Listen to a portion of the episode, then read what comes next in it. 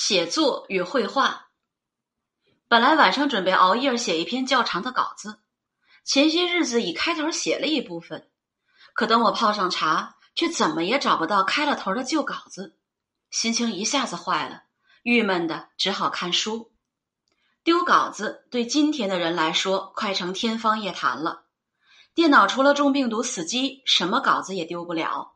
即便是中了毒，找个高手三下两下就能弄好，一切如初，喜笑颜开。过去写小说或文章至少两遍，一遍写，一遍连改带抄，将整整齐齐的文稿呈上，心中总是快乐的。我当编辑时，实在看不了魏腾清的稿件，见过大作家的手稿都是干干净净、清清楚楚的，让阅读具有快感。今天的稿件一摁键发至指定邮箱，估计出版社也见不到手稿了。过若干年办个纪念馆、博物馆什么的，手稿都会成为稀罕物。写东西的人最怕丢稿件了，一旦丢失，很难有心重写。人的毅力到此时非常容易崩溃。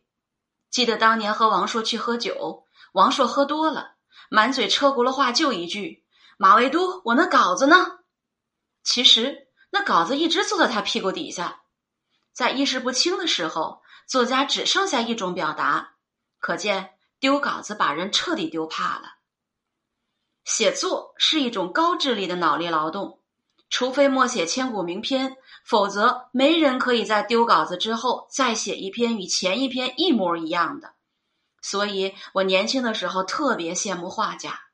同一画稿画上几百张，也有人买账；终身重复同一题材的画家大有人在，大同小异，不思进取。这就是中国画在世界绘画史上不敌西洋画的主要原因。